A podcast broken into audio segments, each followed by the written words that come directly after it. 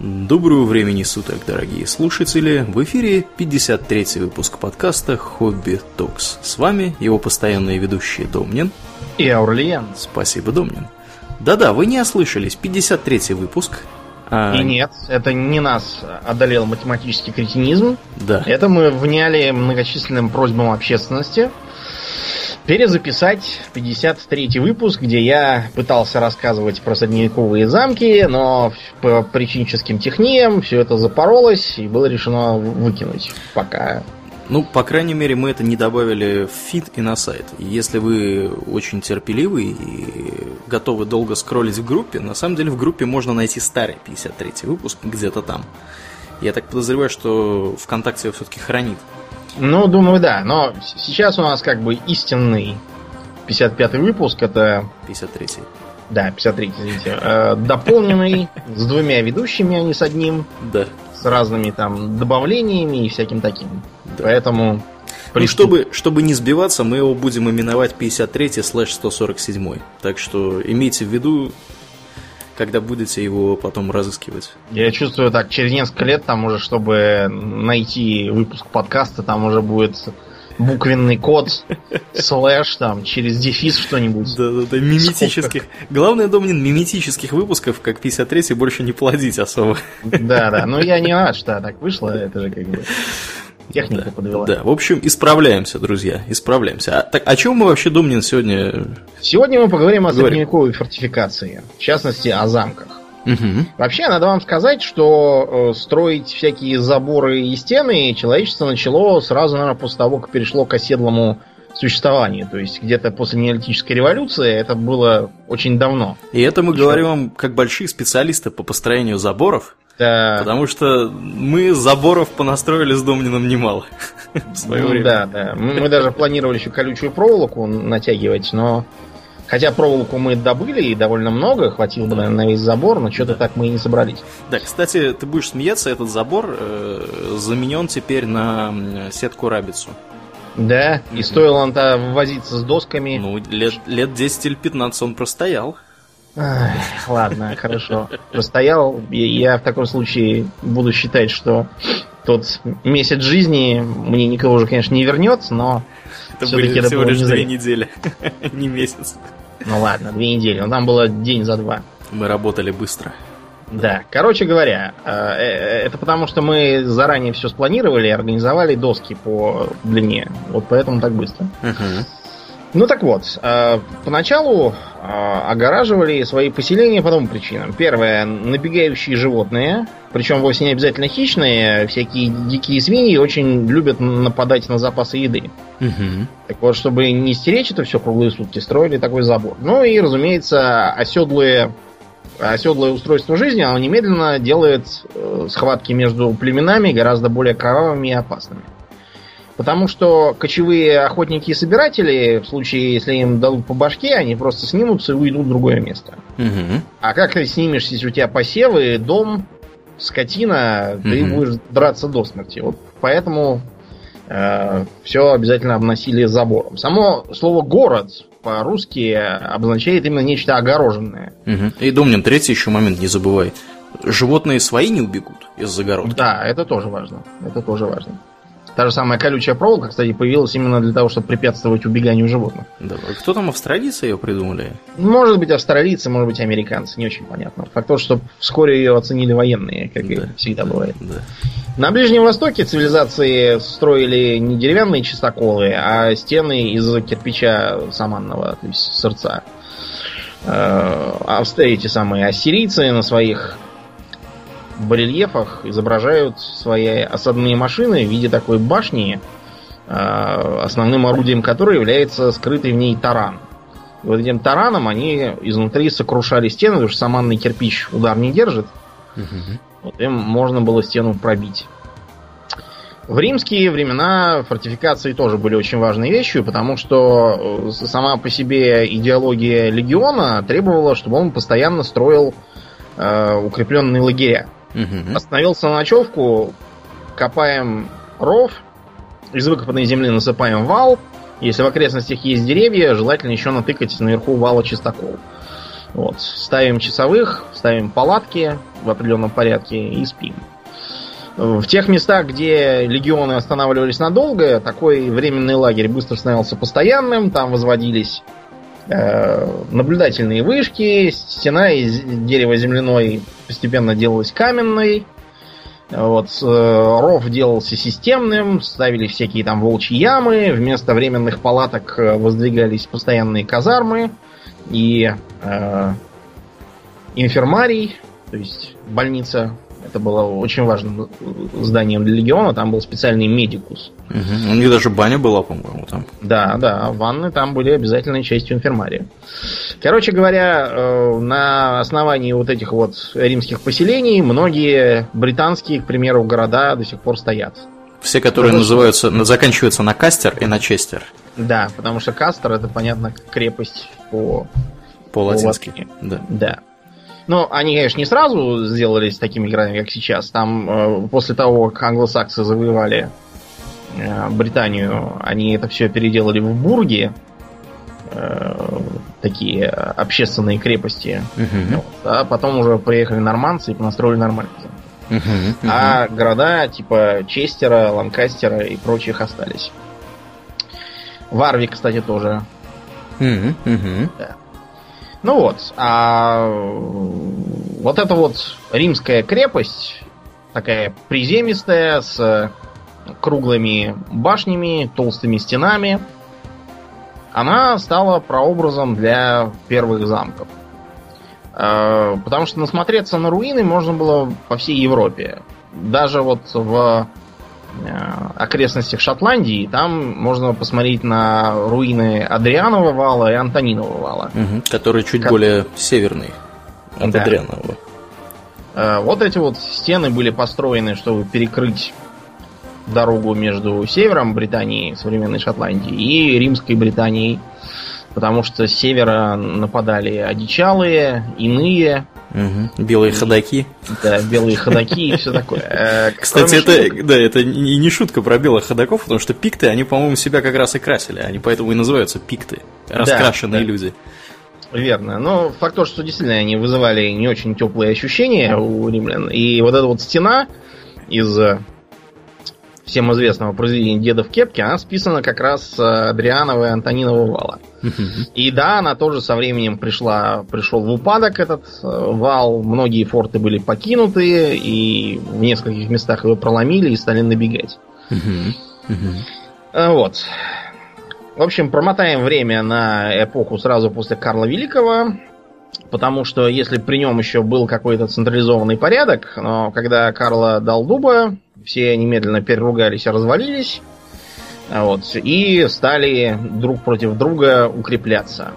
Те, кто был наиболее везучим, те сумели наложить лапы на остатки римских укреплений, кое-где их там залатать, заткнув обвалившиеся стены чистоколами. Вот в Скайрим играли. В Скайриме как раз такие вот примерно есть форты старые имперские, которые ныне захвачены разбойниками и прочими. Угу, и угу. некромант. Но те, кто не сумел найти ни форт, ни хотя бы какую-нибудь старую виллу, потому что э, любая старая каменная руина тут же захватывалась, укреплялась и превращалась в нечто вроде опорного пункта. Но тем, кому ничего подобное найти не удалось, пришлось э, сочинять себе укрепление самостоятельно. Для да. этого укреплялась усадьба. Э, разумеется, поскольку строить каменные стены это дело трудоемкое, тут надо иметь и добычу камня налаженную, и иметь мастеров, каменотесов, э, архитекторов, и угу. желательно какие-то познания в математике, чтобы это все на следующий день не развалилось. Угу. Умение фундамент класть. Короче говоря, это все долго и нудно, а времена были темные. Тот же самый э, Карл Великий всю жизнь проходил в домотканой рубахе и жил в деревянном тереме, потому что просто ничего другого не было даже для такого человека, как он. Так что первые условные замки выглядели как, Аурлиан? Выглядели они весьма незатейливо. Э, сгонялись э, товарищи, которые умели копать. Эти товарищи копали здоровенный холм, метров 5 или 10 максимум в высоту, и в два раза больше от высоты в ширину, по радиусу, скажем так. Вот, и на вот этом вот всем ставилась такая вот небольшая башенка, такая деревянная. Типа терем такой, да. Да, теремок, и вокруг всего этого дела еще, э, если уж от жиру совсем, то можно небольшой валец было сделать такой вот, перед ним ров и еще чистокол поставить. Да, если ставить вал сразу за рвом, то он будет казаться вдвое выше. Угу. При этом дело это очень синергетичное, потому что мы землю из рва вырываем, и тут же из этой земли насыпаем вал. Угу. Получается удобно, не надо далеко таскать. Угу. А сверху, да, ставим чистокол, потому что все-таки у вала не могут быть слишком крутые стены, а через бревна они вряд ли заберутся. Угу. Прелесть этой конструкции в том, что для нее не надо иметь специально обученных людей. Достаточно простых крестьян согнать, Да. вручить им деревянные лопаты и кирки. Мгм. Потому что вот меня что поражает, когда про какие-нибудь там фэнтези или темные века копают обычной штыковой лопатой. Да, да. А ничего подобного никогда не было. Лопата-то была деревянная, и служила она для того, чтобы уже размягченный грунт выгребать и выносить. Мгм. А брали кирки и начинали вот эту землю мотыжить, пока она не размягчится, тогда ее можно будет высыпать. До железных лопат там еще очень-очень далеко было, Да, поэтому, держать заточку. если вы помните старую советскую лопату с дачи или откуда-нибудь из деревни, знаете, это была не она. Да, Далеко. совершенно ничего подобного. Так что работа, конечно, была трудная, но зато не надо большого ума. Кстати, советские Дубовому лопаты, полу. Домнин, очень прочные. И Да. Теперь таких и их еще поискать надо. Какие-то сейчас продают китайские, вообще чуть ли не жестяные, я не знаю, как консервная банка по консистенции. Но Позор полнейший. не для наших это почв совершенно. А, Вот. Такой конструкция продержалась достаточно долго, э, расширяясь главным образом вширь и ввысь. Правда, слишком высокой не получалось сделать терем, просто потому, что на таком маленьком холме он бы не устоял. Мгм. Была, впрочем, другая мысль сделать э, э, нечто вроде каменной башни, если был камень и умение его э, строить в дома, Мгм. ставилась башня с высоким цоколем. То есть э, первый этаж, который фактически будет подвалом. А уже вот вокруг этого цоколя насыпаем э, холм вокруг. Тогда она будет стоять и не покоситься в первую же весну. Если попробовать на холме сразу поставить башню, то долго она не простоит просто. В общем и целом, эта конструкция получила у британцев название Моттон Бейли. Э, Это такое двуязычное, скажем так, название, потому что Мот это по-французски холм, мгм. а Бейли тогда по-староанглийски означало огороженную усадьбу. Почему вот такое странное сочетание английского с французским? Потому что, собственно, эту конструкцию в Британию привезли нормандские завоеватели, которые таким образом строили замки во Франции. Да, ну и не только. На самом деле такое было уже и в Англии, просто так как, так как э, франкоязычные сели на голову англоязычным, Мгм. многие, э, многие слова перемешались. Вот э, я уже, помнится, говорил, что в английском современном не случайно, вот мы говорим баран баранина, там конь конина, свинья свинина, Мгм. а у англичан как-то странно. У них свинья это pig, а свинина pork. Мгм. Корова cow, а говядина beef. Баранина это маттон или lamb, там, смотря по возрасту, а баран это sheep и так далее. Вот э, э, и, и а, самый крутой пример это deer, олень, но оленина будет как Как? venison. А, точно, точно, точно. Это все потому, что выращивали скотину англоязычные э, холопы, а Мгм. жрали ее франкоязычные господа. Да, я тут сейчас слушаю, кстати, подкаст по поводу истории английского языка. Тебе, кстати, настоятельно рекомендую потом за эфиром. Да, я обязательно. Э, э, Слово пиг. Совершенно непонятно, откуда оно взялось в английском языке. Да? Потому что, да, источник этого слова, этимология этого слова совершенно не ясна. Это не, не, не древнегерманское слово ни, никоим образом. То есть оно даже на индоевропейское не особо похоже. То есть откуда его взяли, равно как и слово дог. Кстати говоря, собака. Мгм. Тоже- Интересно. тоже неясно, Интересно. Да. Ну, в общем, такая, такая эта конструкция и вступила в эпоху нормандского завоевания, когда, наконец, э, герцог Гийом Ублюдок, Мгм. известный в истории как э, Вильгельм Завоеватель. Вильгельм Завоеватель, да, он начал компанию по строительству каменных замков. Ну, просто потому, что он как бы сидел в враждебной к нему и только что покоренной стране. В лесах э, кучковались э, англосаксонские всякие непокорные бароны. дворяне, да, с баронами. В общем, поэтому ему надо было укрепиться. Он такой мужик был суровый. Ты знаешь, например, как он женился? Как он женился, расскажи нам.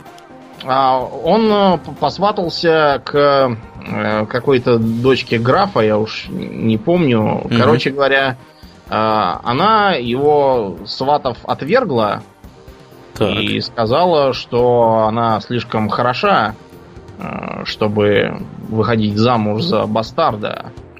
Ну и, в общем, э, Вильгельм такого обращения не оценил, поскакал к ней в Брюге, по-моему, или где она там жила.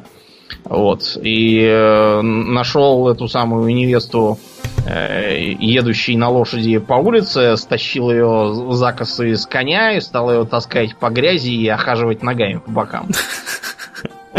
И после этого она категорически заявила своему отцу, что выйдет замуж только за Гийома, и, в общем, через год, через год вышла замуж. А, такое, такое успешное получилось ухаживание. Мы только вам напоминаем, что прошла уже тысячи лет с тех пор скоро как, и повторять подвиги герцога Гийома не надо.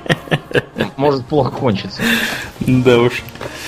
В общем, замки приобрели привычный всем по картинкам вид. Но на самом деле нифига не привычный, потому что на картинках в кино, в играх и фильмах замки постоянно изображаются так, что хоть стой, хоть падай. Угу. Вот э, стандартный э, замок в кино постоянно стоит почему-то в чистом поле.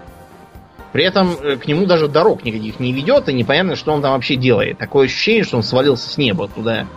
И буквально вчера. А, разумеется, замки в чистом поле старались не ставить. Почему, Аурлиен? Потому что защищать их трудно в чистом поле. Слишком большая. Это одна сторона медали, да. да. Слишком открытое место. Вторая сторона медали защищать там и нечего. Угу. Ну, какой смысл осаждать такой замок, если его можно просто обойти за версту и поехать дальше, куда там тебе надо. Поэтому замки ставились в труднодоступных местах, например, на горах, на горных перевалах, на, э, я не знаю, входах какие-нибудь ущелья, короче, на критически важных точках. Как вариант, они могли находиться на островах прибрежных каких-нибудь там. Угу. А, до сих пор во Франции можно повидать такое, там ко- кое-что осталось. Да-да-да. Типичным примером, Домнин, может быть, может послужить, по крайней мере, для нас с тобой замок э, Хох Остервиц. Да, Хох Остервиц. Я как раз действительно хотел его вспомнить. Мы были с тобой в двух австрийских замках, и ни один из них в чистом поле не стоял, я вас нет, уверяю. Нет.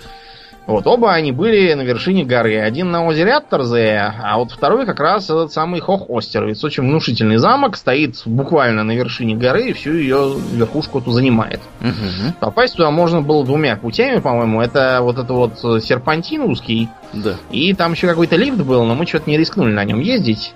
А мы по серпантину шли? А, точно, точно. Мы шли пешком. да. Мы поднимались мы, пешком. Мы поднимались пешком, да. Как из соображений видов, так и из соображений того, что этот лифт какой-то был не внушающий лично мне доверия, ни малейшего. Серпантин, кстати, имеет 12 фортифицированных ворот. Я да. вот сейчас смотрю на эту информацию. Это, конечно, сурово. То есть, если одни ворота, условно говоря, проломали, просто-напросто отступаем к следующим 13. Следующим, да. И сидим там. Другой пример, который, к сожалению, мы пока не видали, это замечательный Мон Сен-Мишель во Франции. Вот mm-hmm. этот вот э, самый э, замок здоровенный на острове, который пешком можно прийти во время отлива. Mm-hmm. А во время прилива затапливает, он становится чистым островом. Таким образом, вести осаду будет очень трудно. Э, э, Ее же нельзя проводить во время одного только отлива. Ну да. Вот, так что я не знаю, брал ли его кто-нибудь или не брал, надо будет почитать. Э, вариант э, мифа номер два. Э, замок с одними или в тяжелых случаях даже несколькими воротами. При этом ворота эти такие, что в них, я не знаю, можно вводить слонов верхом на других слонах э, вкатывать э, трибуше, наверное, там Мгм. и так далее. И по любому поводу, кто бы ни пришел, эти ворота обязательно так распахиваются, и можно входить. В реальности, разумеется, ворота были, во-первых, маленькие сравнительно. Мгм. Во-вторых, распахивать их по любому поводу никто не спешил. Для всяких маловажных персонажей, ходящих туда-сюда, либо в самих воротах устраивалась калиточка, причем такая, знаете, маленькая, в которую можно пройти только пригнувшись. Да. Либо рядом- Фактически. Да, либо рядом ставилось, э, ставился такой маленький подъездик, вот, с такой вот тоже калиточкой. Мгм. А, Полностью ворота старались не раскрывать, разве что там король приезжал с визитом. Но потому что никогда не знаешь, когда будет внезапное нападение Мгм. и так далее. Ну и ночью, естественно, все это закрывалось. Да, да, на ночь все это закрывалось. Более того, ночью проникнуть внутрь было либо вовсе нельзя, либо можно было только по паролю, который менялся каждый день. Так что наугад говорить, здесь продается Славянский шкаф. славянский шкаф, да, было бесполезно. Не пустят. В лучшем случае. Мгм. А, кроме того, подъемные мосты. Вот э, в кино очень любят делать так, чтобы этот самый подъемный мост был э, очень большим и перекрывал сразу весь ров. На самом деле, во-первых, это и дороже, и не очень нужно. И Мгм. кроме того, опасно в случае диверсии. Тогда этот мост рухнет, и по нему можно будет ходить туда-сюда. А чаще всего подъемной являлась только секция более длинного моста. А сам этот мост, в случае, если это сделать успевали, поджигали, после чего уходили по подъемному, поднимали его и сидели спокойно. А Для того, чтобы возить всяких э, странствующих министрелей, пришедших в гости, мост тоже старались не опускать, а для этого держали лодочника на рву, если он был достаточно большой, и переводили через него. Опять же, все это из соображений безопасности. Кроме того, в киношных замках, во-первых, всегда очень просторно, там прямо входишь, там такой двор, в котором можно футбольное поле поместить. Вот. И э, огромные толпы народу при этом. В замке, во-первых, внутреннее пространство старались использовать рационально, ставя там всякие коровьи загоны, э, свинарники, бани, кладовые, казармы, часовню и так далее. И, а слишком много народу, наоборот, старались не держать. Э, В случае, если внезапное нападение противника заставало внутри каких-то ненужных для обороны людей, их просто выгоняли вон. Вот. Могли выпустить по-быстрому через ворота, могли спустить на веревках с- со стены, могли так просто скинуть в ров, если не очень полезные. все почему это, Ульен? Мало ли какие шпионы просочились в, в Ну, Дело замок. тут даже не в том, что они шпионы, а в том, что они жрать будут много, а толку от них будет мало. А, ну это тоже, да. А, да. При осаде запасы пропитания вещь очень важная. Мгм. Вот. Потом в таких киношных замках всегда какие-то огромные палаты э, с окнами, там всегда светло, тепло, приятно и убрано. Э, Везде какие-то ковры на полу лежат, чего, кстати, не было. Э, Сены с э, вагонкой какой-то обитые. Это все, разумеется, тоже маразм. В замке, прежде всего, э, важной была его военная ценность. А поскольку это военный объект, а не детский сад, то и дизайн там был суровый. Окна маленькие, узкие, свет через них про- проникало мало. Исключением могли быть только э, небольшие личные покои, так называемый соляр. Э, Те, кто читал, например, русский перевод Игры престолов, те могли полюбоваться на всяких там загорающих в солярии.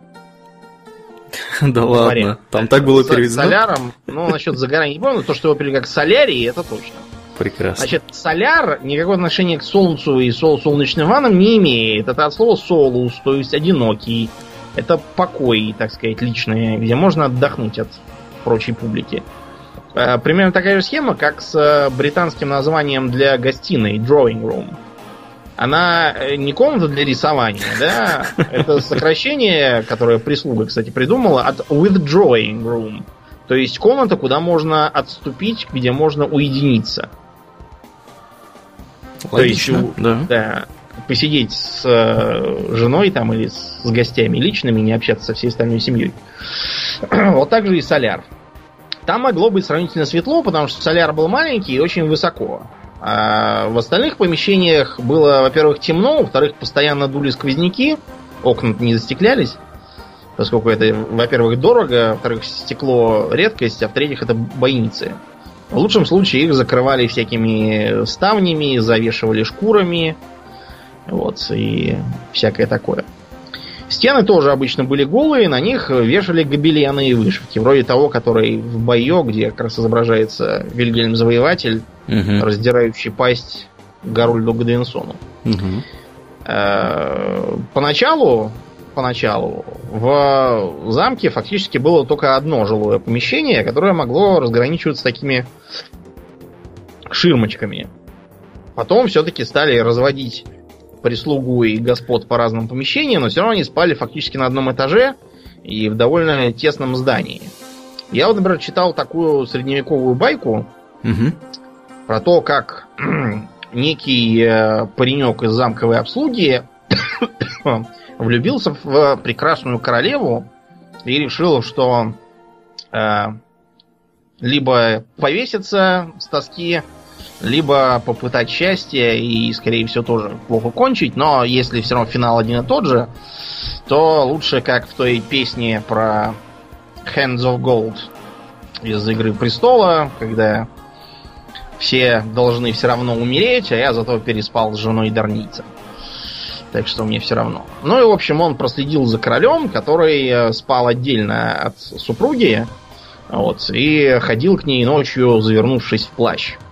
Поскольку экономика была еще примитивной, таких плащей было на полстраны много, поэтому ровно в таком же плаще э, этот самый парень пошел к королеве, переспал с ней э, и ушел обратно к себе в общую спальню. Ночью король тоже решил пойти к жене, она ему говорит, что-то вы сегодня себя не бережете совсем. Король тоже был умный, и вместо того, чтобы говорить, что значит не бережем, это кто здесь сейчас был, тревога. Вот. Он вместо этого сказал, а, действительно, лучше пойду обратно спать, но спать, конечно, он не пошел, а пошел выслеживать злодея. Он решил, что раз тот кто-то недавно был, то он еще не успел заснуть, и у него должен, должен быть пульс частый, в отличие от тех, кто спит. Стал в темноте ходить и проверять пульсы, э, нашел этого парня, и поскольку все там выглядели примерно одинаково, взял ножницами у него оттяпал прядь виска. И ушел, чтобы на утро его покарать. Но этот парень тоже вскочил с ножницами, у всех по пообрезал пряди с виска и лег обратно. Так что король поутру всех построил, посмотрел на единообразие причесок и понял, что дальнейшая война приведет к огласке. И просто сказал, кто это сделал, пусть больше не делает. И жили они долго и счастливо. В общем, из этой легенды, что может быть понятно, что все жили в коммунальной квартире, и чтобы от э, покоев э, свинопасов добраться до спальни королевы, надо было просто выйти в коридор и свернуть в дверь. Больше ничего. Никакой, mm-hmm. как видите, стражи там, никаких гвардейцев не стоит, никто ни зачем не смотрит. Все спят, и при этом очень темно, раз уж ночью ничего не разберешь, и Э, можно спутать короля со, с э, парнем из обслуги. Со временем э, это стало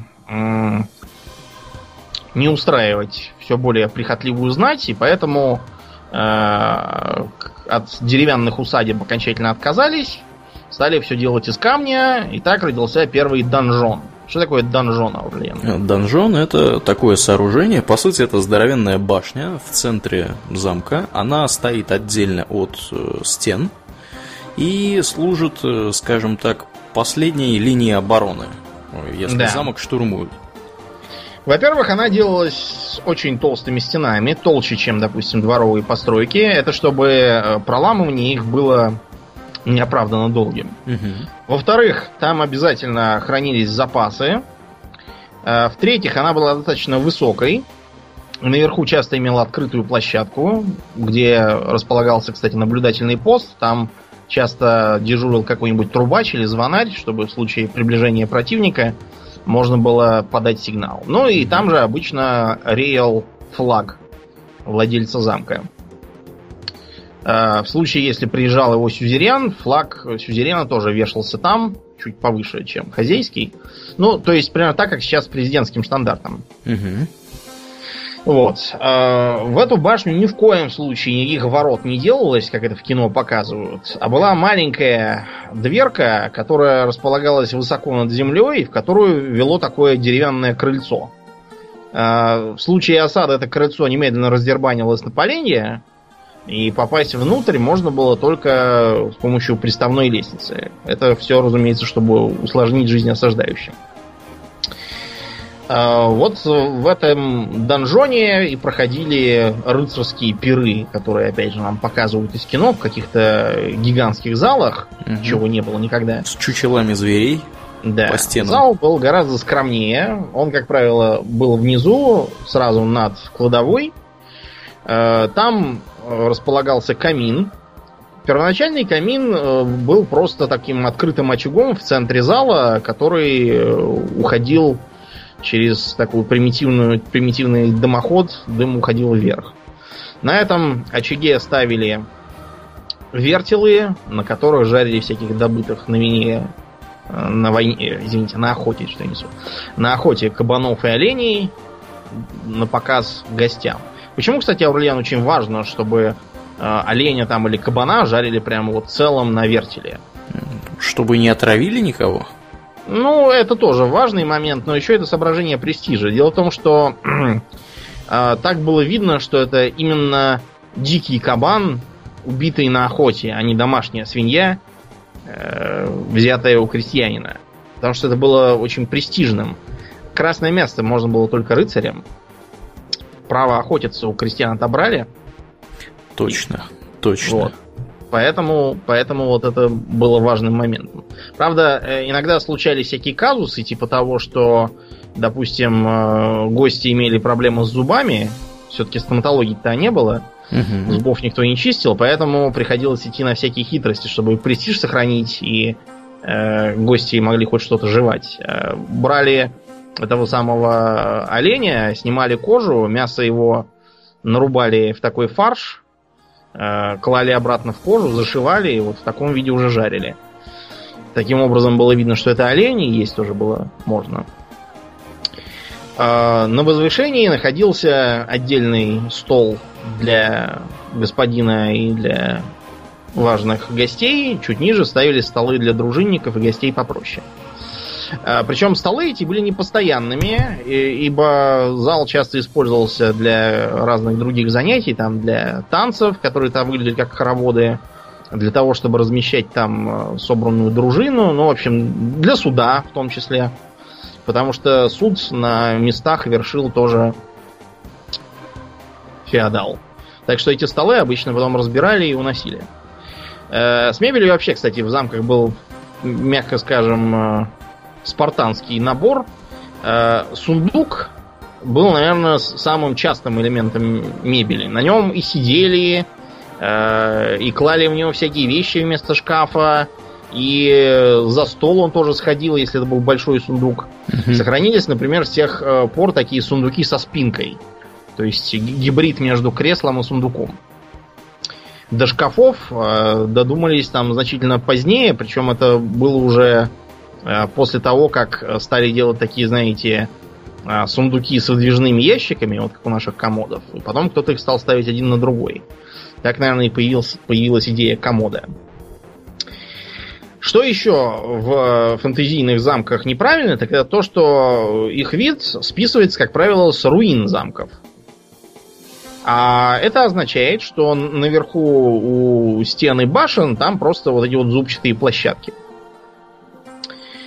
На самом деле, в таком замке, наверное, хорошо где-нибудь в Южной Франции жить, и желательно, чтобы на тебя никто не нападал.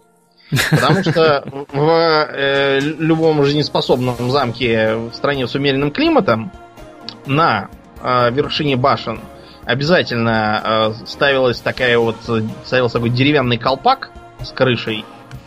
Э, на стенах строились деревянные галереи, так называемые хорды, тоже с крышами и с бойницами. Вот. И даже на отдельно стоящих башенках там был такой как бы э, поясом такой балкон деревянный. Для чего все это делалось? Не только для того, чтобы зимой все это не заваливало снегом, который потом надо будет счищать, и не для того, чтобы гарнизон э, во время дождя не мог, а для того, чтобы, во-первых, э, получить более широкую площадку для стрелков на случай осады. Угу. Потому что э, верхний край стены широким быть не мог. Широким было основание. При тогдашних э, примитивных навыках строительства любая стена, чем была выше, тем получалась уже наверху. Угу. Вот чтобы там не толкаться, строилась просторная деревянная галерея. Второе. Через стену с открытым верхом можно перебраться с помощью приставных лестниц или осадных башен. А вот через стену с такой крытой галереей на лестнице не перейдешь. В лучшем случае ты сможешь забраться на крышу галереи. Если бы это была открытая стена, ты мог бы добежать до башни и спуститься по ней вниз во двор. А так ты максимум, что сможешь, это спрыгнуть во двор сверху и убиться. Угу. Или топором Поэтому... рубить, там, я не знаю, крышу ну, этой да. галереи как-то непонятно При том, как. что да, тебе, тебе пуляют из луков из соседних башен. Угу. Поэтому э, обстрел стен из катапульт велся не с целью сами стены разрушить. Это было очень долго и малореально. А для того, чтобы разрушить как раз хорды, сделать там пробоину, вот через нее уже пролезть с помощью кошек, лестниц и осадных башен. Э, вот. Потом, э, когда стены стали настолько неприступными, основная конструкторская мысль сосредоточилась именно на воротах, потому что они были единственным слабым местом. Во-первых, э, замки, которые не находились на неприступных горах, старались окружать рвом. Ров выполнял сразу несколько задач. Задача первая – это затруднить доступ к стенам всем вообще. Потому что если ров сухой, то они сделаются еще выше. Если ров с водой, то совсем здорово, его придется заваливать фашинами и перебегать по ним. Потому что прыгать в гамбизоне, железном шлеме с э, топором и щитом в воду и плыть, да, это дело малореальное. Второе. Э, чтобы затруднить подкоп. Потому что подкоп был очень важным э, способом борьбы со стенами. Как можно подкопом обрушить стену, Аурлен? Очень просто. До изобретения пороха можно просто рыть-рыть, и стена обвалится под собственным весом. А с изобретением пороха можно рыть-рыть и заложить бомбу. Да, да. Поэтому в замках э, предпринимали всякие меры для того, чтобы этому помешать. Помимо рва, который заставлял копать глубже и дольше, при mm-hmm. этом рискуя прокопать немного не так и Залить. За, затопиться, да. Угу. Могли рыть контрподкоп. Чтобы определить, откуда подкапываются, применяли всякие приспособления. Например, могли быть такие э, комнатки в фундаменте пустые, с круглыми стенами изнутри. Если в них спуститься, то можно приложить ухо к стене и попробовать услышать тюханье кирки. Если слышишь, значит оттуда и копают. Угу. А, еще были такие, знаете, чаши круглые, в которых клался небольшой тяжелый шарик. Вот если он начнет дергаться, значит с той стороны копают. В каком месте он дергается. А, еще одна а, важная вещь для рва это то, что он э, не позволяет подтянуть осадные орудия к самой стене. А, поскольку вот эти вот все катапульты и требушеты, они для э, сколь-нибудь капитальной стены сами по себе не опасны. Они могут разрушить или поджечь хорды, они могут занести пожар внутрь замка, но то, что они смогут проломить э, сплошную стену, это вряд ли. Трехметровую. Да, даже 100-килограммовыми снарядами это сделать очень трудно. Угу. Поэтому основной угрозой были, во-первых, осадные башни, которые под, э, подкатывали, после чего мостик перебрасывался, и можно было попробовать захватить стену. А также так называемые коты, они же черепахи. Это еще с римских времен оставшаяся идея. Ставится такой деревянный танк, покрытый сверху обмазанными глиной досками, чтобы нельзя было поджечь, который на колесах подтаскивается к стене, и стену начинают, во-первых, э, расшатывать ударами тарана, а во-вторых, э, бить в промежутке между камнями, где раствор, кирками. Э, разумеется, никакими кирками стену не проломишь, но такой задачи не стояло. Задача была расшатать какой-нибудь камень, Желательно при этом было иметь с собой специалиста-каменщика, который мог бы на глаз прикинуть и понять, какой камень целесообразнее расшатывать. И попробовать его вынуть. Вынешь несколько камней, и стена теоретически начнет осыпаться. Желательно еще успеть при этом убежать, но этого, конечно, никто не гарантирует. А, если ров был не слишком глубок и не слишком широк, то его старались засыпать так называемыми фашинами. Знаешь, что такое фашины, Аурлиен? Фашины? Что такое? Типа досок что-то такого какого-то? Нет, это берем, рубим ветки и палки, связываем их в вязанку толстую А-а-а. и кидаем. Ага, окей, да, да, логично. Это, это и дешево, и как бы И можно за- закидать да, ров, и на него сверху настелить доски, а по ним уже можно попробовать проехать. Ну, Похожую, кстати, тему используют, использовали, ну, это не совсем, не совсем ветки брались, мне кажется, деревья брались для того, чтобы, собственно, затруднить доступ к самому рву. То есть, э, типа засека такая, знаешь? А, ну такие, да. Действительно, ставились рогатки, палисады. Потом э, упоминаются у византийцев попытки, например, закапывать такие э, горшки пустые в землю, чтобы сверху только где-то на четверти было видно. Расчет был на то, что когда поедет осадная башня, а колесом наедет на это э, закопанный горшок, он, разумеется, проломится, а повалится туда колесом и при удаче совсем обвалится. Мгм. В крайнем случае просто застрянет. Посмотрим, как они ее будут вытаскивать оттуда. И как они будут из нее стрелять после этого. Да. Так вот, э, фашины, кстати, применялись там вплоть до 20 века. Например, у саперных частей долгое время был такой фашинный нож. Нечто типа такого мачете, которым как раз предлагалось э, рубить ветки и палки, класть их в корзины, а из корзин делать полевые укрепления. Это, правда, уже немножко другие фашины, но суть примерно та же самая. И вот по этим фашинам старались э, проехать. Поэтому основной задачей а, осажденных было не э, расстрелять всех врагов из луков, это было нереально. Такой большой гарнизон лучников не прокормишь. Главная задача осажденных это выиграть гонку на время. Почему, Аурлиен, любая осада является гонкой на время? Зима наступит, кушать будет нечего осаждающим. Да, да. Кушать будет нечего осаждающим или э, осаждающий помрет просто, мало ли чего тогда можно было помереть. Или еще что-нибудь случится. Короче говоря, действительно, было больше шансов подождать до зимы, потому что у вас запасы есть, а у них-то запасов нет. Они же приехали побеждать, а не сидеть годами. Так что действительно с наступлением зимы осаду приходилось либо снимать, либо ее серьезно ослаблять. А, В кино осаду часто показывают следующим образом. А, Ну, поскольку наш замок стоит в чистом поле, а осаждающие собираются вокруг него в кружок, а, сидят и глядят на него. Чтобы, так сказать, мышь не пролетела. Стоит ли говорить, что в реальности никто ничего подобного никогда не делал? Какой смысл сидеть вокруг него э, плотным оцеплением? Это же не, э, не знаю, не э, демонстрация там какая-то, да? Первомайская. Да, из замка ведет, как правило, одна, максимум две дороги. Вот на этих дорогах мы и сидим. Потому что э, подвести сколь-нибудь серьезные запасы за пазухой не получится. А чтобы ехать на коне с подводами, вот как раз по дороге они и пойдут, там-то мы голубчиков и поймаем. Так что осада совершенно не обязательно велась вот там буквально в прямой видимости, там в 500 метрах от замка. Она могла быть, например, где-нибудь у подножия горы, где до замка там еще километр тащиться по серпантину. и видно его только издалека. Э, Бывало и так, что замок вообще не видели, а вместо этого разделяли э, осаждающие силы на несколько частей, занимали окрестные деревни, которые тут же разоряли, чтобы пополнить свои запасы, и там строили так называемые бульварки. То есть э, нечто типа полевого укрепления. Это чтобы вышедшие ночью из замка осажденные не смогли разбить осаждающих по частям.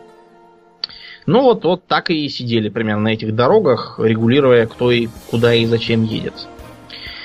Э, Когда приступали к осадным работам, то есть э, непосредственно рыли подкоп, закидывали фашины, пытались поставить намет. Намет это когда насыпь из земли наваливаешь под стеной, чтобы получился такой пологий подъем, по нему можно было забежать. Это было типичной тактикой для римлян, но, понимаете, с э, римских времен, хотя формально многие тактики не устарели и были вполне применимыми, но сказывался э, личный фактор. Кто был римский солдат? Урлен. Легионер, который... Да, это был легионер. Это был либо ополченец, который имел достаточное обучение, либо это был профессионал, угу. служивший за деньги и обещание участков 500 или сколько там югеров земли.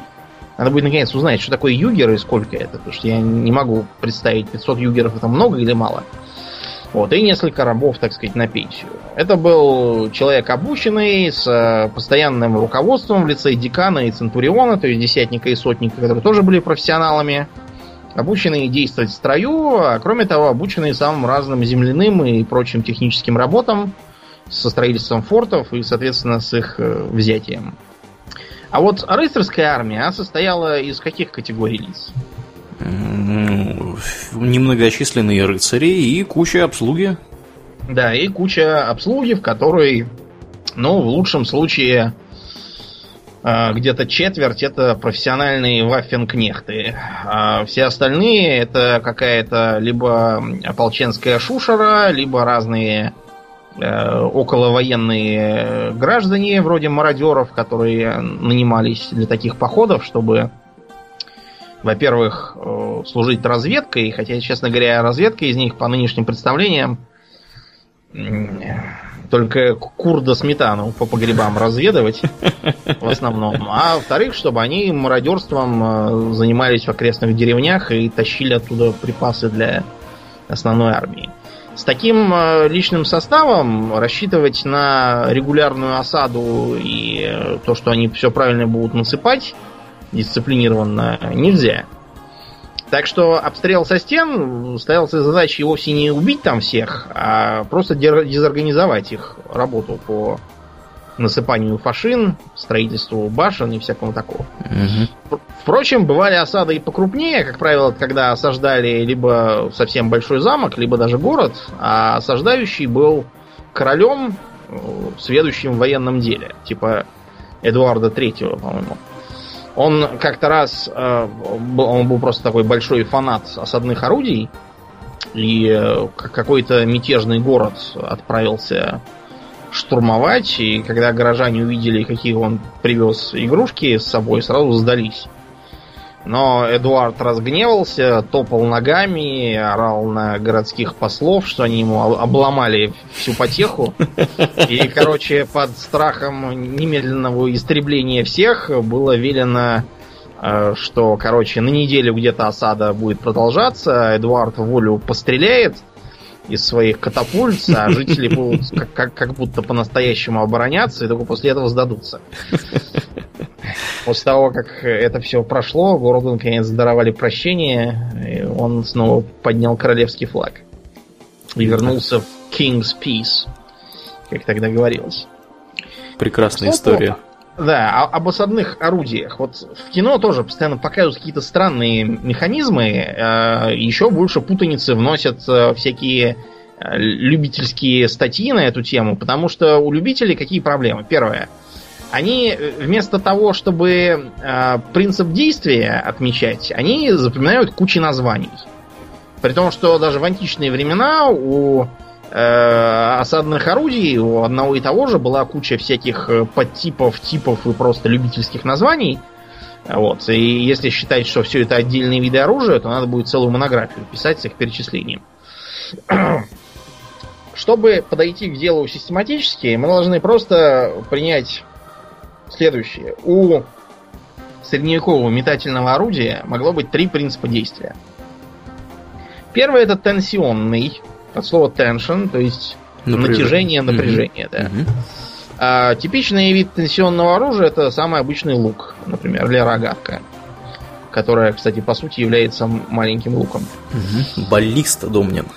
Да, мы можем сделать баллисту с помощью такого механизма, то есть просто увеличить арбалет до размеров телеги и из нее стрелять. Можем сделать и катапульту, взяв гибкий ствол угу. и использовать его как стрелу катапульты. Стрелу в смысле не, не то, чем стреляют, а стрелу как у крана. То есть на чем ложка или проща. крепится со снарядом. Минус э, такого подхода в том, что хотя тенсионное оружие простое и достаточно доступное, угу. не требующее особых познаний, у него довольно ограниченный порог эффективности. Если его натягивать слишком туго, оно просто сломается и покалечит кого-нибудь из вас.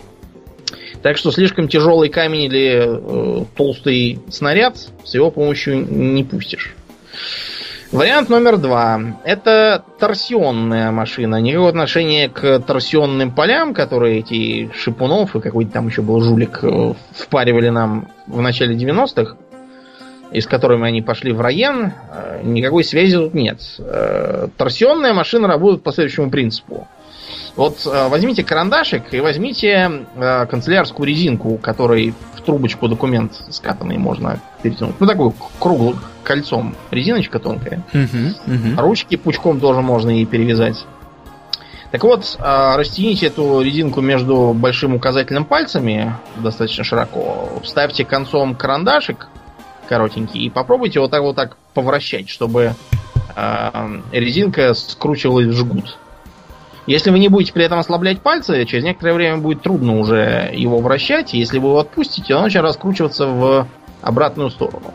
Вот в этом и заключается весь смысл торсионных осадных машин. Их можно было сделать э, как катапульты. Почти все катапульты, кстати, так и делались. То есть э, берем много-много жил, делаем из них вот такой вот жгут, Вставляем в него стрелу катапульты, много раз прокручиваем в обратную сторону. Э, после этого ставим деревянную раму, чтобы она ее тормозила и не давала в землю воткнуться.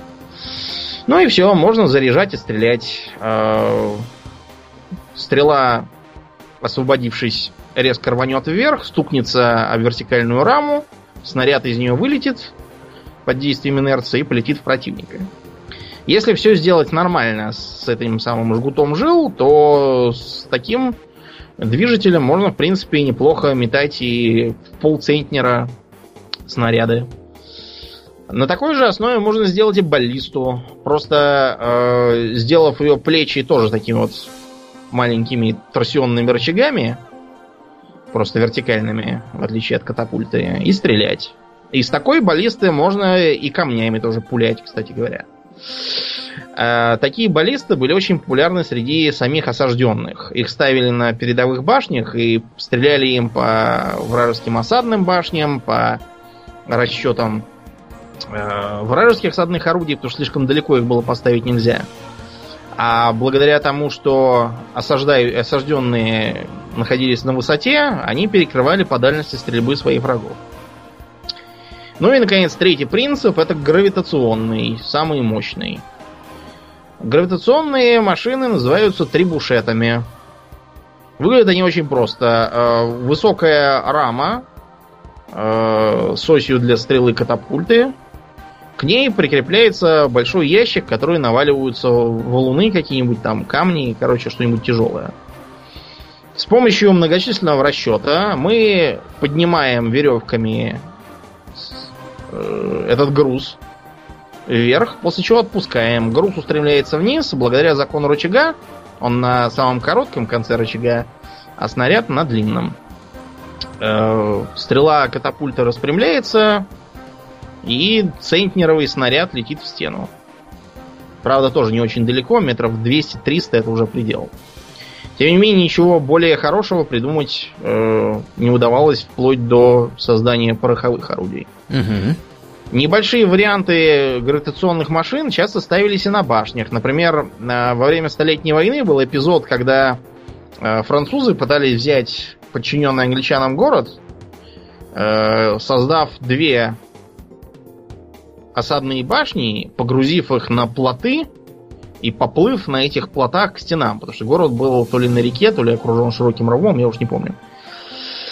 Так вот, оказалось, что пока они строили эти башни, осажденные смастерили два манганеля и сумели их как-то так пристрелять, что двумя выстрелами им удалось эти башни разрушить. Обратите внимание, что по меркам средних веков попадание в движущуюся мишень, даже в такую большую, как осадная башня, это вообще... Без пристрелки, да, это, знаете... Высший под... пилотаж. Очевидно, что у э, этих самых, что у осажденных англичан были какие-нибудь математики или инженеры в составе. Угу. Другие э, менее популярные осадные орудия включали в себя так называемый ворон. Э, ворон это по сути кран обычный, который поднимал либо ящик с камнями, э, которые пытались обрушить сверху на хорды и верхушку стены, чтобы ее обрушить, либо ящик с десантниками, которые должны были запрыгнуть на стену и попробовать взять ее под контроль. Но в основном, конечно, замки брали измором. Бывало так, что и три года приходилось сидеть под стенами. Э, как правило, такая длительная осада означала, что ее ведет крупное государство, там какой-нибудь священный римский император, у которого есть на это ресурсы. Вот. Дальше замки продолжали эволюционировать в двух направлениях. Вариант первый. Одной стены нам мало. Давайте строить еще второе кольцо вокруг них. Причем второе кольцо должно быть ниже, чем внутреннее, или как вариант внутреннее, просто надстраивали немного. Для чего это надо, Аурлиен? Для чего? А чтобы если его захватят, то оказывались в уязвимом положении для обстрела с внутреннего кольца. А, ну да, да, да, да, да, точно, точно. Потому что и изнутри никаких зубцов там и прочего у стены нету. Часто угу. бывало так, что во внешнем кольце даже башни делали открытыми изнутри. Э, специально, чтобы захвативший их противник не мог оттуда вести обстрел. И другой вариант это попробовать поставить четырехугольный замок, э, отказавшись от одного донжона. В принципе, донжон тогда уже к середине средних веков потерял свою роль резиденции для феодала. Вместо этого рядом был построен более просторный, неукрепленный, но красивый и удобный э, так называемый палас. Это уже был скорее особняк, чем военное сооружение, поэтому его не укрепляли и во время осады просто оттуда переезжали в донжон. Его никто и не оборонял, потому что там ничего не оставалось уже. Так вот, отказавшись от э, донжона или паласа, стали просто пристраивать э, строение к стенам замка изнутри. Э, получался такой, знаете, замок, э, как э, в Питере вот есть такие два, эти самые дома с двором-колодцем. Угу. Вот получалось примерно такое же, только военизированное. Многие такие замки до сих пор дожили, потому что, ну, просто, как правило, в них проживали владельцы вплоть до нового времени. Многие из них были частью орденской системы укреплений. То есть принадлежали какому-нибудь Тевтонскому ордену. Он много замков понастроил в Северной Германии, в Прибалтике. Вот, и... И в окрестностях, да. да. и в окрестностях, так что можно там на многое посмотреть. Угу. Такие замки называли замки-конвенты. Кроме того, попадались и замки, которые не были э, резиденцией феодала, а представляли собой чисто военный объект. Вариант первый это контрзамок, так называемый. Э, контрзамком э, называли специально построенную крепость, которая размещена рядом с э, осаждаемым замком и желательно на большей высоте. В Германии до сих пор можно посмотреть на такие своеобразные пары братьев. Замок и чуть выше него на горе контрзамок. Он служил как раз для того, чтобы зимой осаждающие не померзли, а кроме того, чтобы лучше следить за путями подвоза продовольствия в замок. С большей высоты также можно было обстреливать замок сверху. Ну, как вот Наполеон с горы обстреливал Тулон, и за это получил генерала. Вот э, по примерно такой схеме и были построены контрзамки. Военный замок также мог быть чем-то типа большой-большой казармы или военной базы. Это было типичным прежде всего для э, Святой Земли, где приехавшие крестоносцы не могли понять, где им жить всем. Поэтому построили очень большие, э, способные вместить до 10 тысяч человек, крепости, которые использовались в качестве базы для духовно-рыцарских орденов и вообще для удержания контроля над отвоеванными у сарацин территориями. Встречалось такое и в Европе, хотя и в меньших э, масштабах. А потом такие замки часто либо превращались в тюрьму, либо даровались какому-нибудь вассалу. Э, в Игре престолов вы могли видеть замок Харенхолл. Э, несмотря на то, что замок очень большой и внушительный, он, мягко говоря, не является очень хорошим подарком для феодала, поскольку очень велик, э, полуразрушен после нападения драконов.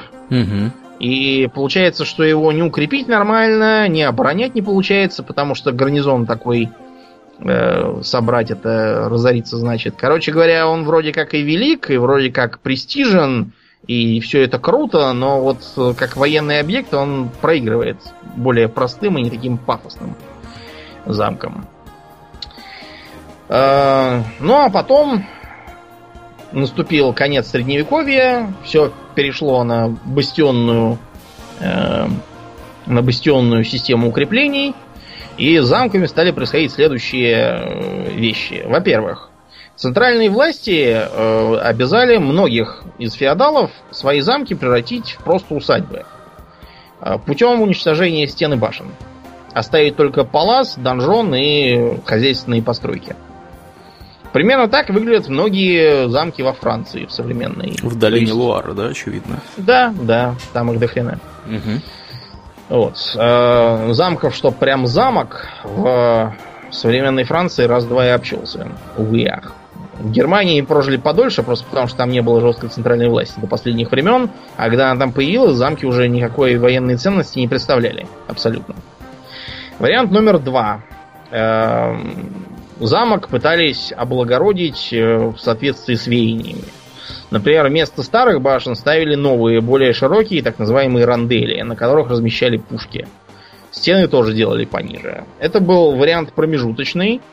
А могли попробовать стены вообще снести и вместо этого построить вокруг замка обычные бастионы. Угу. Давай Например, Домнин, тоже... А давай, Домнин, вообще расскажем, что такое бастион немножко.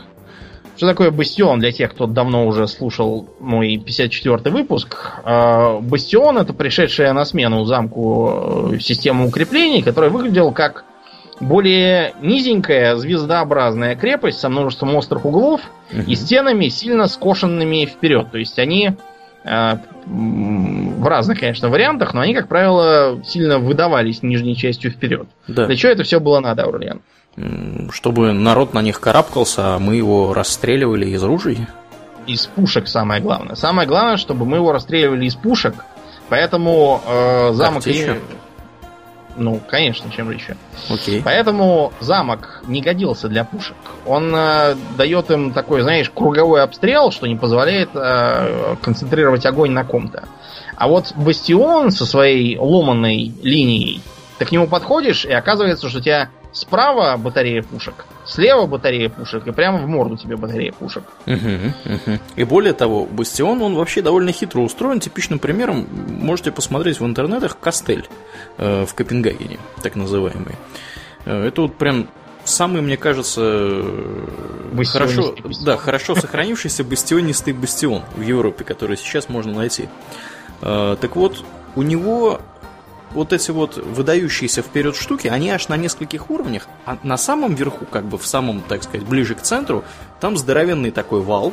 Внутри вала находятся казармы, даже церковь у них там есть, и, по-моему, мельница, если мне не изменяет память, ну и всякие административные здания. А на самом валу у них действительно стоят э, пушки, и как бы вот у них получается на нескольких уровнях. Э, да, да, чтобы нижние возьмут, сверху можно было шмалять. Угу, Перед угу. бастионами строили другие сооружения, такие как равелины, это такое клинообразное укрепление, которое не перед бастионом, а перед стенкой между бастионами. Угу. Могли построить гарнверки или кранверки, это такой как бы вынесенный вперед, открытый сзади угу. полубастиончик. Не гнушались тоже... рвами, кстати. Да, говоря. обязательно, да. Обязательно ров. В рву могли поставить э, как их называли-то?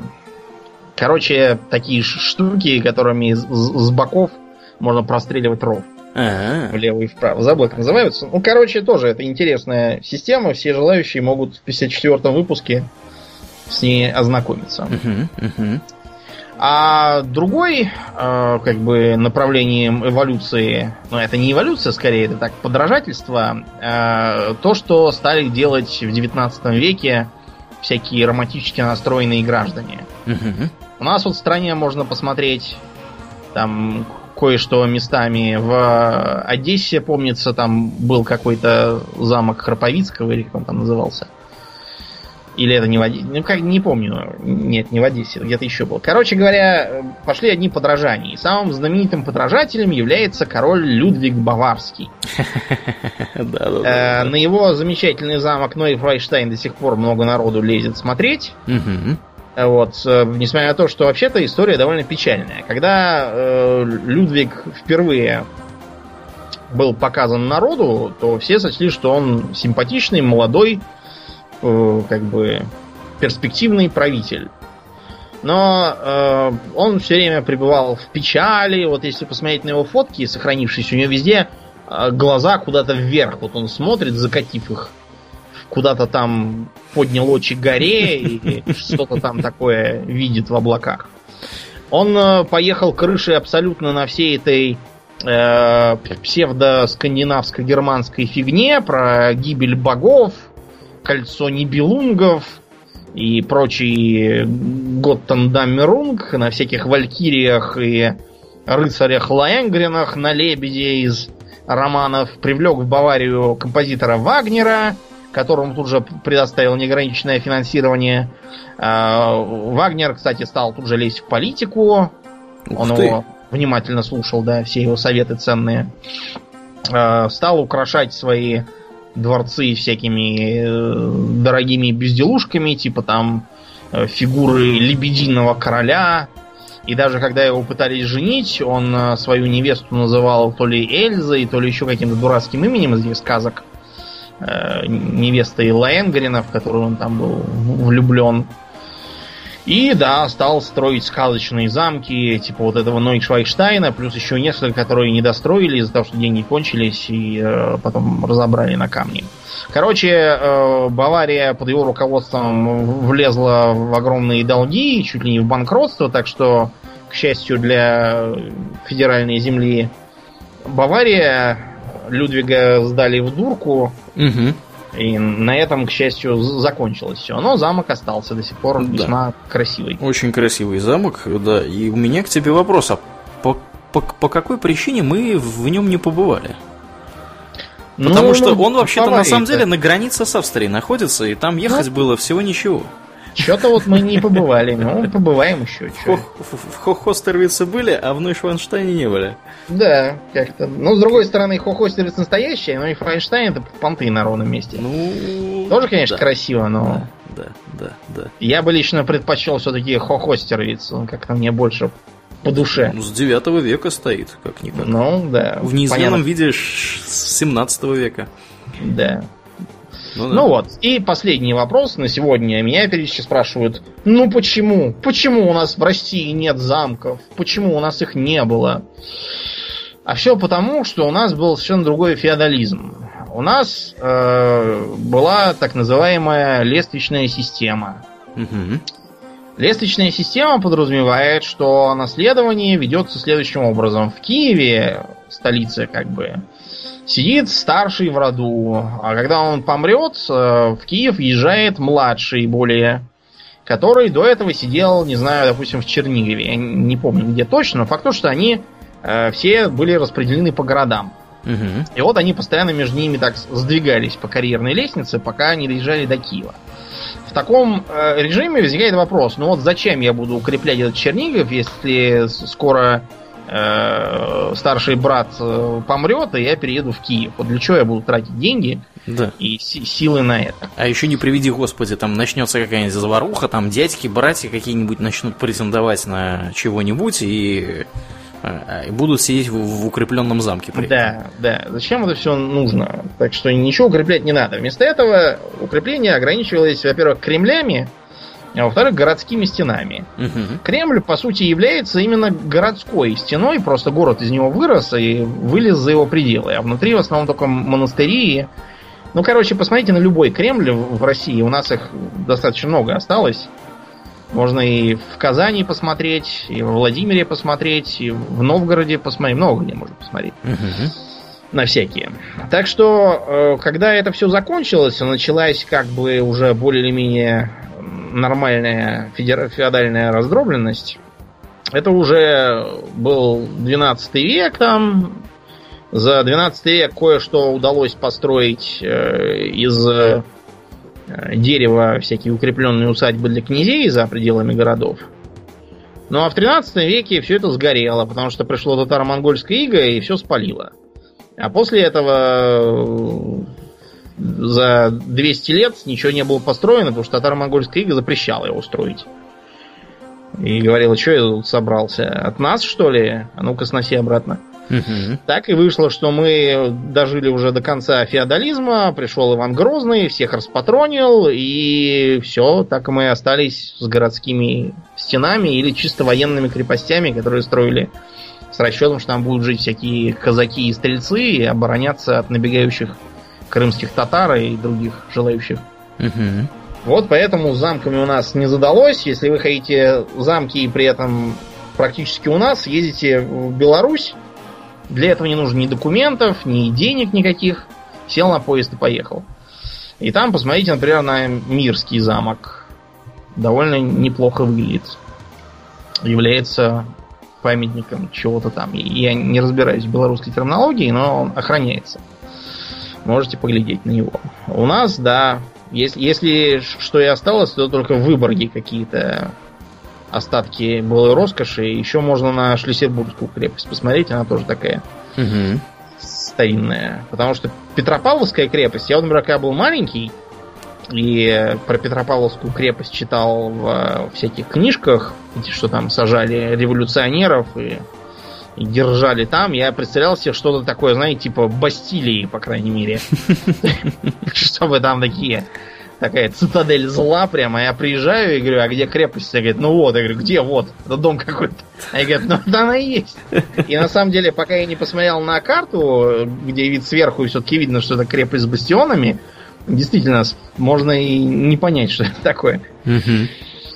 Ну Да. вот, да. Ну ладно. Есть еще, сегодня. есть еще, давай упомянем еще, э, что не только же в Европе строили замки. Еще Да. строили замки, например, в Японии. В Японии действительно строили замки. При этом э, японцы, как, э, как водится, тоже отличились. У них замок строился тоже на основе холма, причем на основе, э, скажем так, брался холм, окапывался так, чтобы он был ровным и с ответственными стенами, плюс с такими террасками. Мгм. Откуда и- японцы всю эту мысль придумали? Потому что у них такое террасное земледелие.